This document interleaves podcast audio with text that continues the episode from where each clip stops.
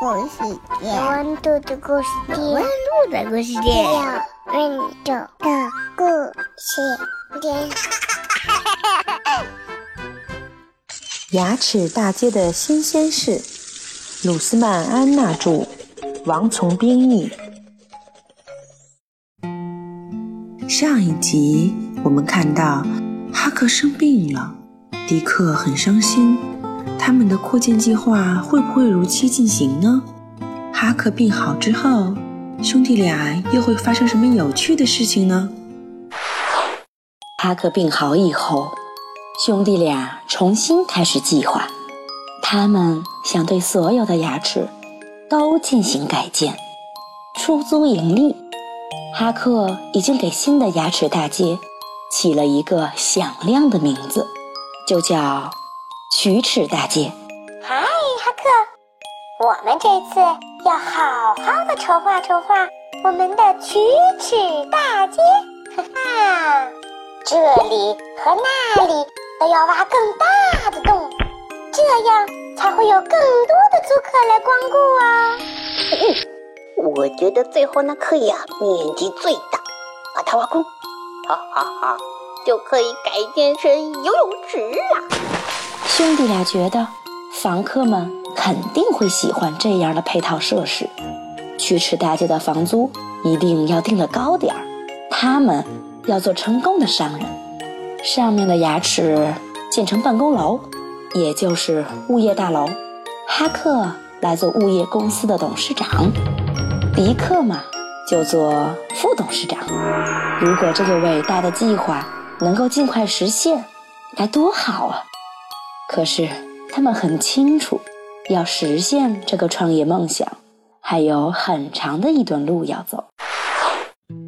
有一天，发生了一件可怕的事：一把巨大的刷子在牙齿大街上横冲直撞，刷子上还坐着很多牙齿警察。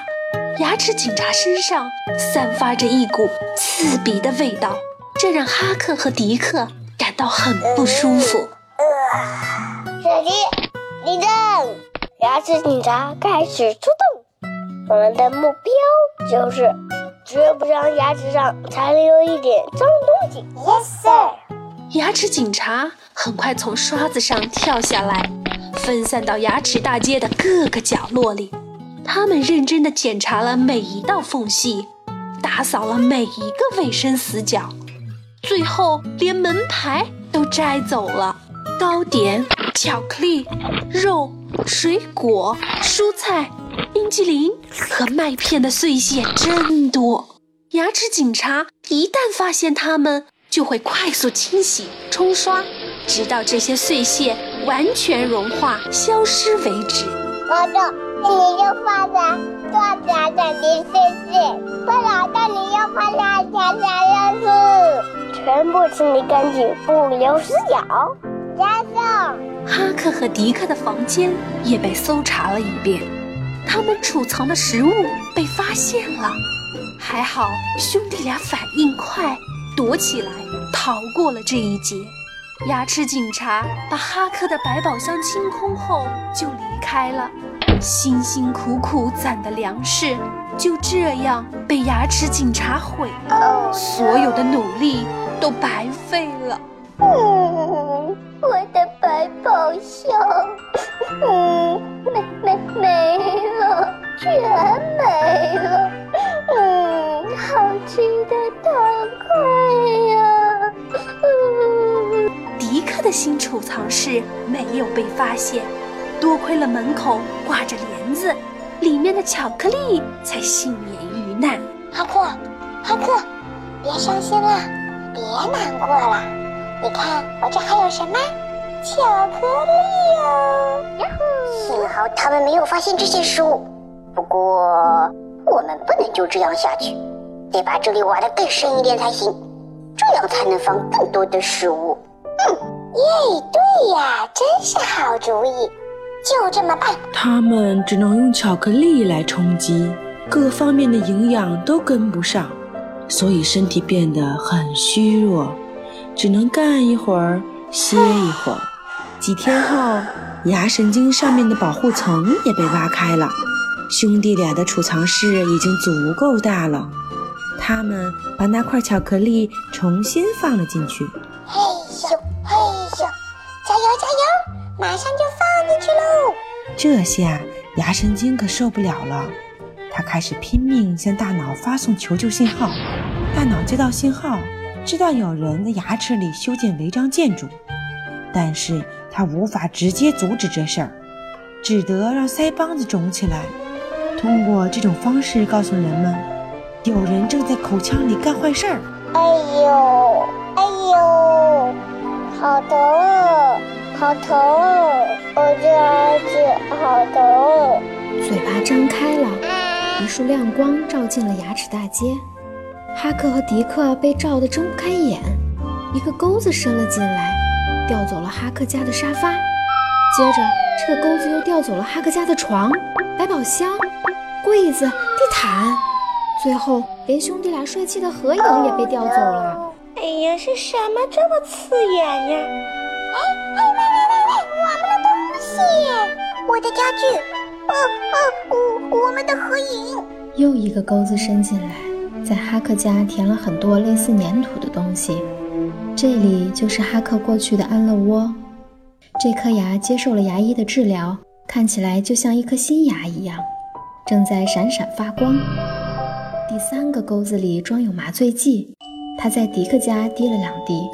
原来呀，这颗牙已经被彻底蛀空了，不能修补，只能拔掉了。强光又照了进来，一把钳子夹住了这颗牙。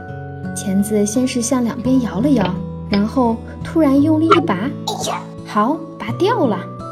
现在补好的牙和犬齿之间空荡荡的，迪克连同坏牙一起消失了。啊！哈克，救命！哈克，哈克！哈克顿时暴跳如雷，他气急败坏地用锤子敲着牙。边敲边喊：“谁也不能阻止我们扩建牙齿大街！我们要把每一颗牙都蛀空，一切都是属于我们的。”就在他发疯般的敲打牙齿时，又伸进来一个钩子。哦，狂躁的哈克也被调走了。牙齿大街又恢复了往日的平静。牙齿刚刚嚼完一根富含维生素的胡萝卜，需要好好休息一下。什么？你真的认为牙齿应该成为住房？不不不，食物必须被牙齿咬碎，胃才能很好的消化它们。如果牙齿被蛀坏了，咬不了食物，胃很快就会吃不消。牙齿警察现在经常到牙齿大街来巡逻，他们感觉这里就像自己家一样舒服。哈克和迪克究竟去哪儿了呢？原来。牙医冲洗钩子的时候，哈克和迪克先后被冲到了污水中。